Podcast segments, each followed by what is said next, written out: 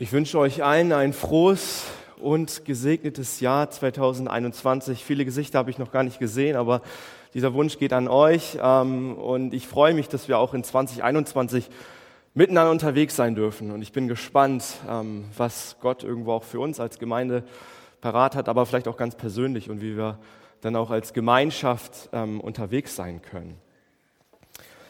Das neue Jahr, das ist ja noch jung und deshalb wollen wir heute bis Ende Januar, ihr habt das gesehen eben, ähm, darüber nachdenken, wie wir ganz persönlich in dieses neue Jahr gehen. Und viele hatten, glaube ich, den Wunsch unter uns, dass das Jahr 2020 schnell zu Ende geht. Und gerade am Anfang des Jahres, da hat man so die Hoffnung, dass man sagt, ja, das Jahr, das soll anders werden, das soll besser werden. Und vielleicht auch ganz persönlich starten viele von uns mit Vorsätzen. Ähm, manche sind dabei nicht so strategisch, ähm, sondern vielleicht auch mehr intuitiv. Manche sind so, dass sie sich am Anfang des Jahres sogar Listen schreiben und sagen, hey, ja, das nehme ich mir vor, das, das will ich unbedingt machen, das, das arbeite ich ab. Aber egal, ob du vielleicht so ein, ich sag mal, ein Listenmensch bist oder nicht, ähm, ich glaube, es ist gut, einmal zu fragen, ja, warum haben wir Vorsätze? Warum haben wir diese Sehnsucht in uns, dass wir sagen, ja, das Jahr soll besser werden? Warum ist es so in uns drinne, dass wir zwischen Weihnachten und Neujahr, der Kalender schlägt um und wir sagen, ja, es, es, wir haben Vorsätze, es soll einfach irgendwie besser werden. Und ich glaube, viele von uns sagen, besonders in diesem Jahr, ja, 2021, das soll wirklich besser werden. Und ich glaube, das hat wirklich damit zu tun, dass wir so eine Sehnsucht in uns tragen nach einem anderen Leben, nach einem besseren Leben, kann man sagen. Und egal, ob wir jung oder alt sind, ob wir ja, mit Gott schon lange unterwegs sind oder noch nicht, jeder hat diesen Wunsch in sich. Oder der eine oder andere macht sogar auch diese Listen. Und das macht auch etwas deutlich. Das macht nämlich deutlich, dass ich mich tatsächlich nach einem besseren Leben sehne. Und deswegen lautet auch die Überschrift für die ähm, nächsten Wochen, genau, besser das, die Überschrift lautet Besser 2021 und wollen darüber nachdenken, warum das Jahr 2021 tatsächlich besser werden kann für uns. Aber zunächst einmal ist es, glaube ich, wichtig, dass wir uns einer gemeinsamen Grundlage behelfen, ähm, warum es tatsächlich auch möglich ist, dass das Jahr 2021 für uns besser werden kann. Und diese gemeinsame Grundlage, das hat mit einer Frage zu tun, die ich uns gerne stellen möchte, die ist vielleicht nicht unbedingt einfach zu beantworten. Die ist vielleicht auch emotional behaftet. Und die Frage lautet, ja, wie war denn dein letztes Jahr? Also wir spulen ein bisschen zurück. Denk darüber nach. Wie, wie war dein letztes Jahr ganz persönlich? Die Frage ist nämlich wichtig. Man kann nicht einfach sagen, okay, ähm, das neue Jahr, das, das wird einfach besser. So mit einem positiven Geist, sondern muss auch den Blick einmal zurückwagen und tatsächlich fragen, ja, wie war denn wirklich mein letztes Jahr? Manche von uns würden sagen, ja, das Jahr 2020, ähm, da habe ich viel gelernt. Gott hat viele Türen aufgemacht. Ich habe neue Menschen in einer Beziehung nochmal ganz neu und anders kennengelernt. Das war wertvoll. Und wenn du sagst, ja, 2020, das war für mich persönlich ein erfolgreiches Jahr, dann ist natürlich die Messlatte relativ hoch. Wenn du aber sagst, ja, das letzte Jahr, das war bei mir nicht so gut, Viele von uns haben das ja sicherlich auch so in sich getragen, dass wir uns danach gesehnt haben, dass das Jahr 2020 zu Ende geht. Ich habe einen Jahresrückblick ähm, geguckt, da hieß der Titel 2020, Danke für nichts. Und vielleicht trifft das auch irgendwie deine Perspektive. Es gibt, glaube ich, Dinge, die waren gut für dich und es gibt vielleicht Dinge, die waren auch nicht so gut. Aber egal, wie du vielleicht diese Frage auch beantwortest, wenn wir sagen, dass es besser wird, dann sprechen wir vielleicht auch weniger darum, dass unsere Umstände besser werden, sondern vielmehr über die persönliche Sichtweise, die wir angesichts unserer Umstände auch haben können. Und ich glaube, als Christen dürfen wir eine hoffnungsvolle Perspektive haben, dass das Jahr 2021 besser wird, weil wir einen himmlischen guten Vater haben. Bei mir persönlich ist es so, ich als Vater, als irdischer Vater versuche meinen Kindern ein guter Vater zu sein ein guter Vater zu sein, mich zu bemühen, mit ihnen durch das Leben zu gehen, sie zu fördern und Gleichzeitig ist aber auch der Gedanke, wie viel mehr dürfen wir uns an einem Vater, einem himmlischen Vater erfreuen, der darauf aus ist, uns eine gute Perspektive zu schenken für seine Kinder. Gott ist unser perfekter Vater. Und ich glaube, das kann uns auch eine hoffnungsvolle Perspektive schenken. Und Jesus Christus ist auf diese Erde gekommen, uns, um uns das Herz des Vaters auch zu zeigen. Der Grund seines Kommens, das sagt er in Johannes 10, Vers 10, da heißt es, ich bin gekommen, um ihnen ähm, ein Leben zu bringen, ein Leben im Überfluss. Jeder, jener, jemand hat mal gesagt, Christen ähm, sind nicht besser, aber sie sind besser dran. Wow, das klingt vielleicht auf den ersten Blick echt ein bisschen provokativ. Vielleicht sogar auch ähm, ein bisschen besserwisserisch. Aber ich glaube, dass so ein Moment der Wahrheit drinne, dass wir als Christen auf gar keinen Fall vollkommen sind, aber wir dürfen uns vollkommen geliebt wissen von unserem himmlischen Vater. Und mit besser ist auch nicht perfekt gemeint, dass wir morgen vielleicht sogar alle in Porsche fahren oder uns am 1. Februar alle in den Arm nehmen können. Auf gar keinen Fall. Ich glaube, ein perfektes Jahr ist unrealistisch. Aber ein besseres Jahr, das ist möglich, wegen unserem himmlischen Vater.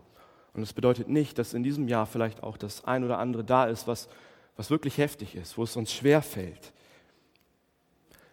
Wenn ich persönlich mit anderen rede, dann merke ich, dass ich nicht alleine bin mit meiner Sehnsucht, in dem einen oder anderen Bereich auch wirklich Fahrt aufzunehmen. Bei dem Bereich, wo ich denke, wow, Christoph, da hast du echt noch Luft nach oben.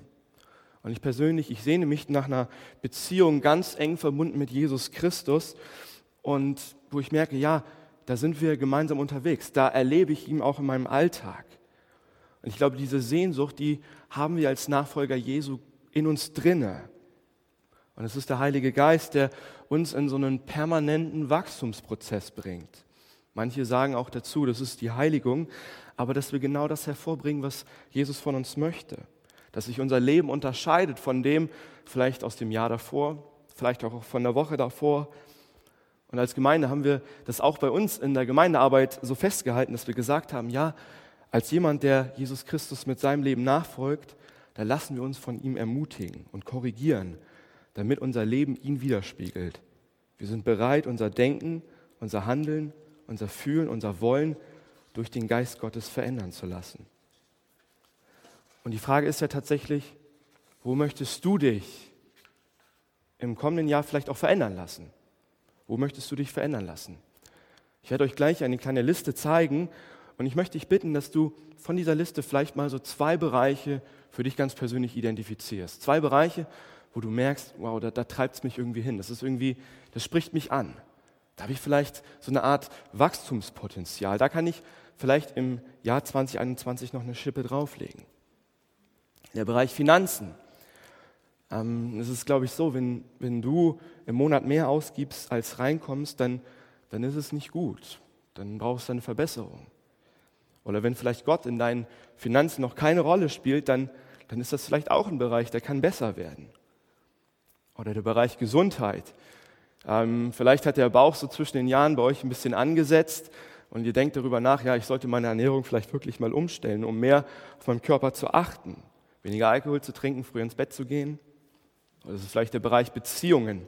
Mehr Zeit mit der Familie zu verbringen, mit Freunden, mit Nachbarn, mit dem Partner.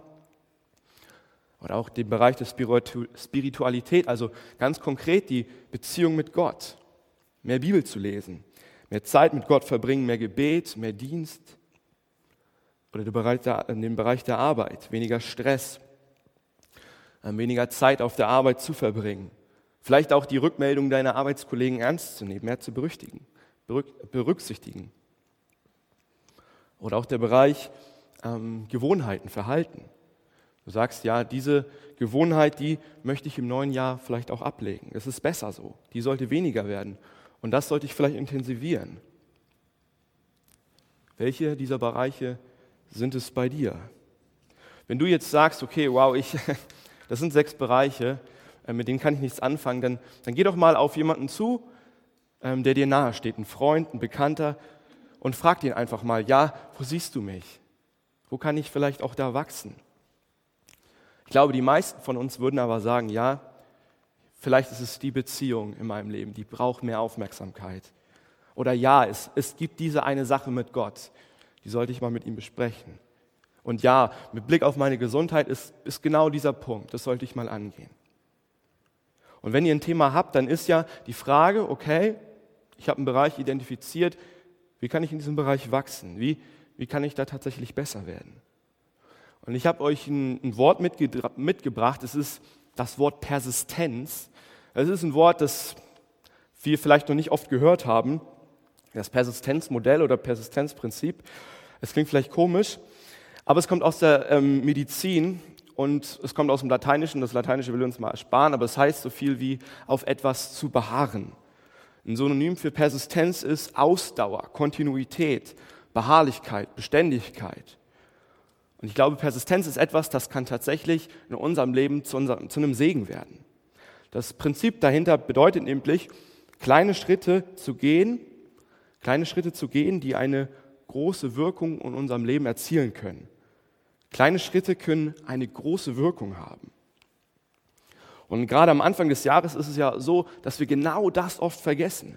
Wir denken nicht daran. Wir, wir sprechen von neuen Vorsätzen, von Wünschen, von vielleicht auch von Sehnsüchten, von Absicht, Absichtserklärung. Ja, das Jahr, das soll besser werden. Aber wenn wir ehrlich sind und am Jahresende sind, dann ist es vielleicht manchmal auch anders. Wir starten mit guten Vorsätzen, mit der Sehnsucht, ja, es, es soll wirklich besser werden. Und dann verlieren wir aber oftmals den Fokus. Und man kann sagen, ja, Vorsätze, Wünsche und Sehnsüchte, die bringen einen eigentlich an die Startlinie erst. Aber wir sagen, ich werde mehr Sport machen. Ich, ich, ich werde mehr beten. Ich, ich werde mehr ähm, einen Gottesdienst besuchen. Oder ich werde aufhören, so viele Computerspiele zu spielen. Ich weiß es nicht. Und ich glaube, es sind alles gute Vorsätze, aber die bringen uns eigentlich erst an die Startlinie. Aber Persistenz, kleine Schritte zu, zu gehen, das bringt uns ans Ziel. Gute Vorsätze für dich alleine sind zuallererst mal nur eine Wahrnehmung der eigenen Situation. Aber es ist noch nicht das Laufen. Es ist zuallererst nur ein guter Vorsatz. Ich habe euch ein, ein, anderes Beispiel mitgebracht. Ich weiß nicht, ob ihr schon mal was vom Latte-Faktor gehört habt. Das ist genau dasselbe Prinzip. Das kommt aus dem Bankwesen und das wurde geprägt vom ähm, Schriftsteller David Bach, der das Buch dazu rausgebracht hat. Und seiner Meinung nach verschwenden wir ein Vermögen durch die Ausgaben, die so nebenbei geschehen. Also beim Bäcker, an einer Tankstelle, im Supermarkt an der Kasse, ein Kaffee, also so ein Latte mal hier, ein Milchbrötchen da, ein Kaugummi hier. Und für sich allein genommen sind das vielleicht Dinge, wo wir sagen würden, ja, das, das ist nicht viel. Aber wenn man das summiert, dann kommt da eine ordentliche Summe zusammen. Und seine Rechnung, er hat mal so eine Rechnung gemacht, die lautet so, wenn man sich jeden Tag einen Kaffee holt, vielleicht mit einem Hörnchen, dann sind das vielleicht 5 Euro. Pro Woche sind es 35 Euro. In der Woche sind es 150 Euro. Nee, im Monat, im Monat 150. Im Jahr sind es 1800 Euro. In zehn Jahren sind es 18.000 Euro ohne Zinsen. Und wenn man das anlegt in Wertpapieren mit einer Rendite von 4%, dann sind es nach 20 Jahren 55.000 Euro. Und die Reaktion ist, wow, also nie im Leben würde ich, sagt ihr, nie im Leben würde ich für so viel Geld Kaffee trinken. aber ich glaube, so ein, so, ein, so ein Kaffee, das ist eine tolle Sache, aber im Kern geht es genau darum, kleine Sachen können eine große Wirkung haben. Und wenn es ums Geld geht, dann sagen wir Deutschen, ja, das, das verstehen wir sehr, sehr gut. Also es geht eigentlich nichts, oder es geht eigentlich um das Thema Persistenz, Beharrlichkeit. Und die gute Nachricht ist, es funktioniert eigentlich in allen Lebensbereichen. Die schlechte Nachricht ist, es funktioniert in beide Richtungen, in die guten, in, bei guten Dingen, aber auch bei schlechten Dingen. Wenn du lange Zeit etwas nicht für deinen Körper tust, dann wirst du das merken. Wenn du eine lange Zeit nicht deine Beziehung mit Gott pflegst, nicht in der Bibel liest, nicht betest, dann, dann, dann hat das negative Auswirkungen. Und in der Regel ist es ja so, dass wir morgens nicht aufstehen und sagen, wow, jetzt, jetzt fahre ich mein Leben mal voll gegen die Wand, sondern dahinter steckt ein Prozess. Wenn du einen Marathon laufen musst, dann fängst du nicht erst an, einen Tag vorher zu trainieren, um fit zu sein für den Marathon. Dann kannst du nicht das aufholen, was ähm, du vielleicht die Wochen oder die Tage davor verpasst hast. Und dieses Persistenzprinzip, das verstehen wir, glaube ich, bei Sport und in den Finanzen sehr, sehr gut. Aber ist das auch so in unserem Leben bei geistlichen Dingen? Ähm, die Bibel, die spricht tatsächlich auch von diesem Latte-Faktor, diesem Persistenzprinzip. Apostel Paulus, Apostel Paulus, der sagt es in Galater 6, ähm, Vers 7, macht euch nichts vor. Gott lässt keinen Spott mit sich treiben. Was der Mensch sät, das wird er auch ernten. Und wer auf dem Boden seiner selbstsüchtigen Natur sät, wird als Frucht seiner Selbstsucht das Verderben ernten.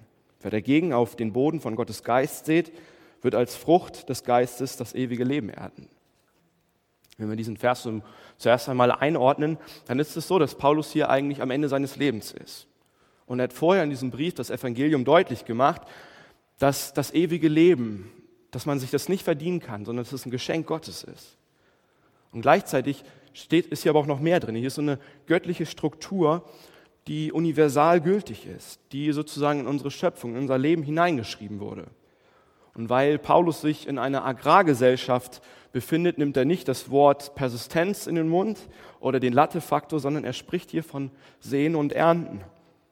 Was der Mensch sät, das wird der Mensch auch ernten. Kleine Dinge, kleine Samen, die haben eine große Auswirkung.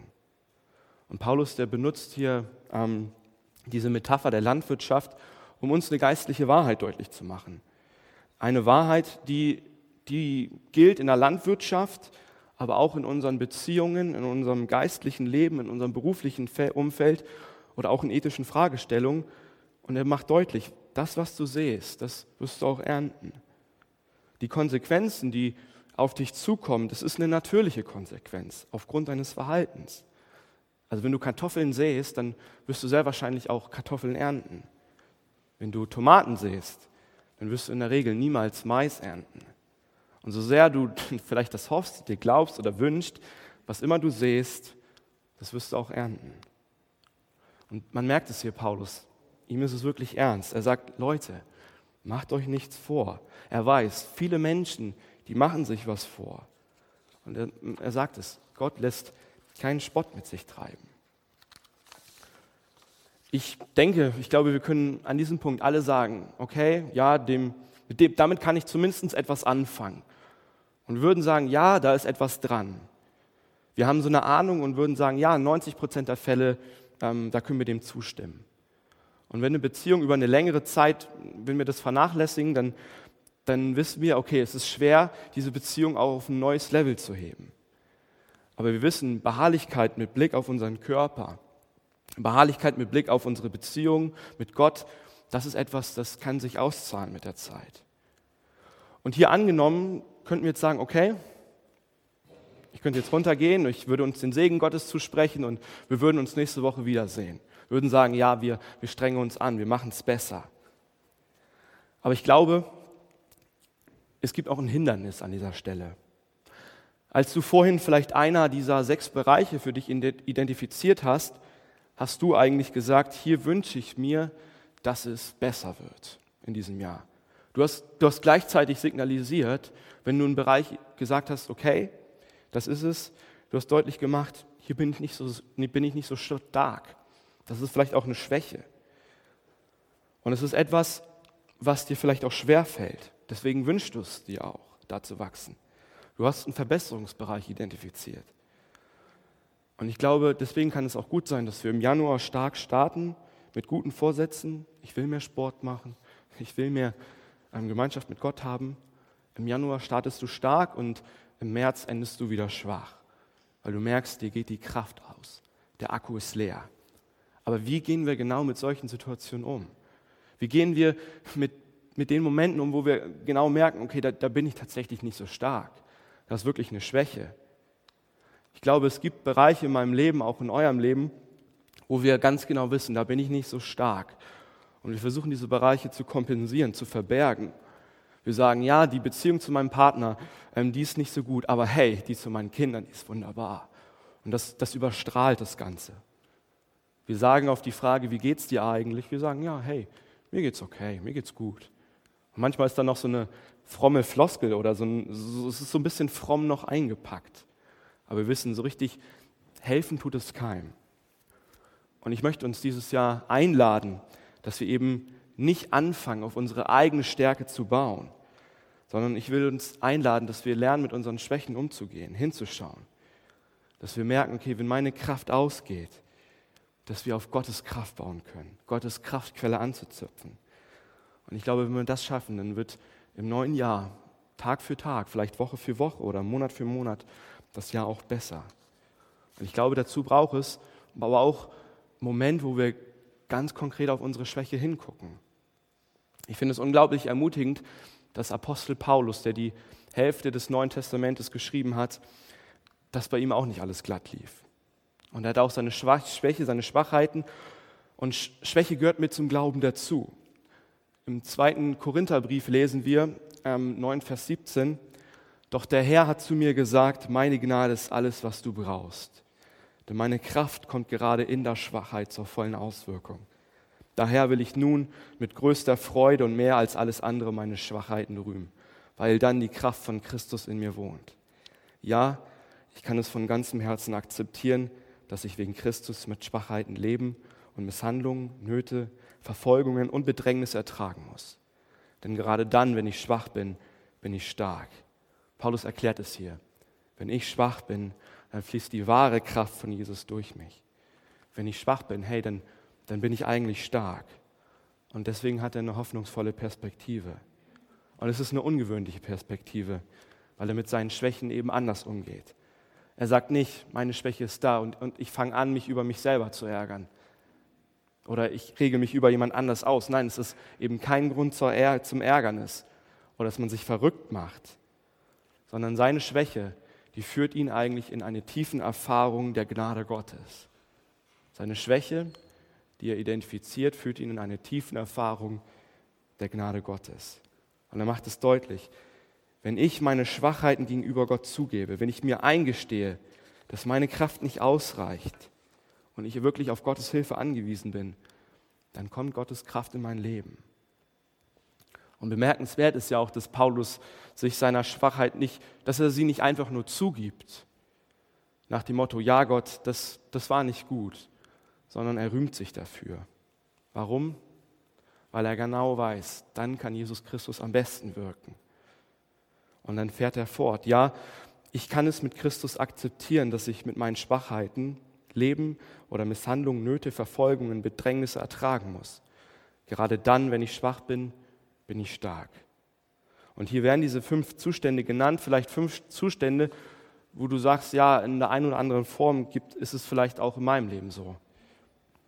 Aber Paulus, der macht deutlich, superglücklich ist auch er nicht mit seiner Situation. Ähm, aber er kann sie ertragen, er kann sie irgendwie akzeptieren. Und ich glaube, so kann es auch mit unseren Lebensumständen sein, in denen wir uns befinden, dass wir sie akzeptieren, dass wir sie tragen können, dass wir unsere Schwachheit genau da, wo du stehst, dass du sie vor Gott bekennen kannst. Und wenn wir das im neuen Jahr tun, dann werden wir feststellen, dass Gott uns auch in einer neuen Art und Weise stärkt, wie wir es vielleicht noch nie erlebt haben. Wenn Gottes Gnade beständig auf unsere Schwachheiten treffen, dann werden wir, dann werden wir wachsen. Wenn Gottes Gnade auf die Momente deiner Schwachheit trifft, dann werden wir wachsen. Und genau deswegen bin ich auch zuversichtlich, dass das Jahr 2021 für uns auch besser werden kann. Nicht, weil wir sagen, es wird einfach besser, sondern dass wir ehrlich vor Gott treten dürfen, unsere Schwachheiten ihm bekennen können und wissen dürfen, dass seine Gnade und seine Kraft genau in diesen Momenten bei uns ist und uns stärken möchte Tag für Tag. Ich möchte noch am Ende eine kleine Brücke schlagen. Wir haben gesagt, das Jahresthema ist Gemeinschaft. Und ich möchte uns zum Ende hin noch so zwei kleine Tipps geben, wo wir sagen könnten, ja, das ist vielleicht so ein Punkt, da kann ich es auch konkret werden lassen. Ähm, mein erster Punkt ist, ähm, bleibe nicht alleine. Oftmals ist es ja so, ähm, dass viele von uns etwas haben, ähm, wo sie selber etwas mit sich herumtragen, wo sie sagen, ja, das, das schaffe ich selber. Das ist meine Ermutigung, bleibe nicht alleine. Such dir am Anfang des Jahres vielleicht eine Kleingruppe. Es ist die Chance, dass du sagst, ich schließe mich einer Kleingruppe an. Vielleicht auch digital. Oder eine zweite Möglichkeit ist, such dir doch einen Gebetspartner, eine Person, mit der du persönlich gut kannst, bei dem ihr euch gegenseitig eure Schwäche, euer Unbehagen euch gegenseitig eingestehen könnt. Und wo ihr merkt, die Kraft Gottes, die Gnade Gottes, das ist etwas, das können wir uns zusprechen. Da können wir etwas miteinander teilen und in unseren Veränderungsprozessen, ähm, da fördern wir uns gegenseitig. Ich finde es so wichtig, dass wir ähm, da nicht alleine unterwegs sind und es nicht mit uns selber ausmachen. Sucht die Möglichkeiten, sucht die Chancen. Und die zweite Ermutigung ist, ähm, sucht das Gebet. Also es ist nichts Neues, aber es ist ein Gebet in Anlehnung dessen, was Paulus eigentlich hier sagt. Gott, hier ist meine Schwäche. Zähl es auf, in welcher Situation du dich befindest. Mach deutlich, ich brauche deine Hilfe. Gott, kannst du mir heute deine Gnade, deine Stärke geben. Gott, hilf du mir heute. Und ich möchte uns einladen, das, das auszuprobieren in diesem Jahr, in den kommenden Tagen, die Schwachheit nicht zu verbergen, sie nicht zu kompensieren oder sie vielleicht auch mit frommen Worten wegzudrücken. Zwei Tipps, bleib nicht alleine und bete. Wenn Gottes Kraft, seine Stärke auf unsere Schwächen trifft, dann wird das neue Jahr besser und wir dürfen hoffnungsvoll auch sein. Ich möchte noch mit uns beten.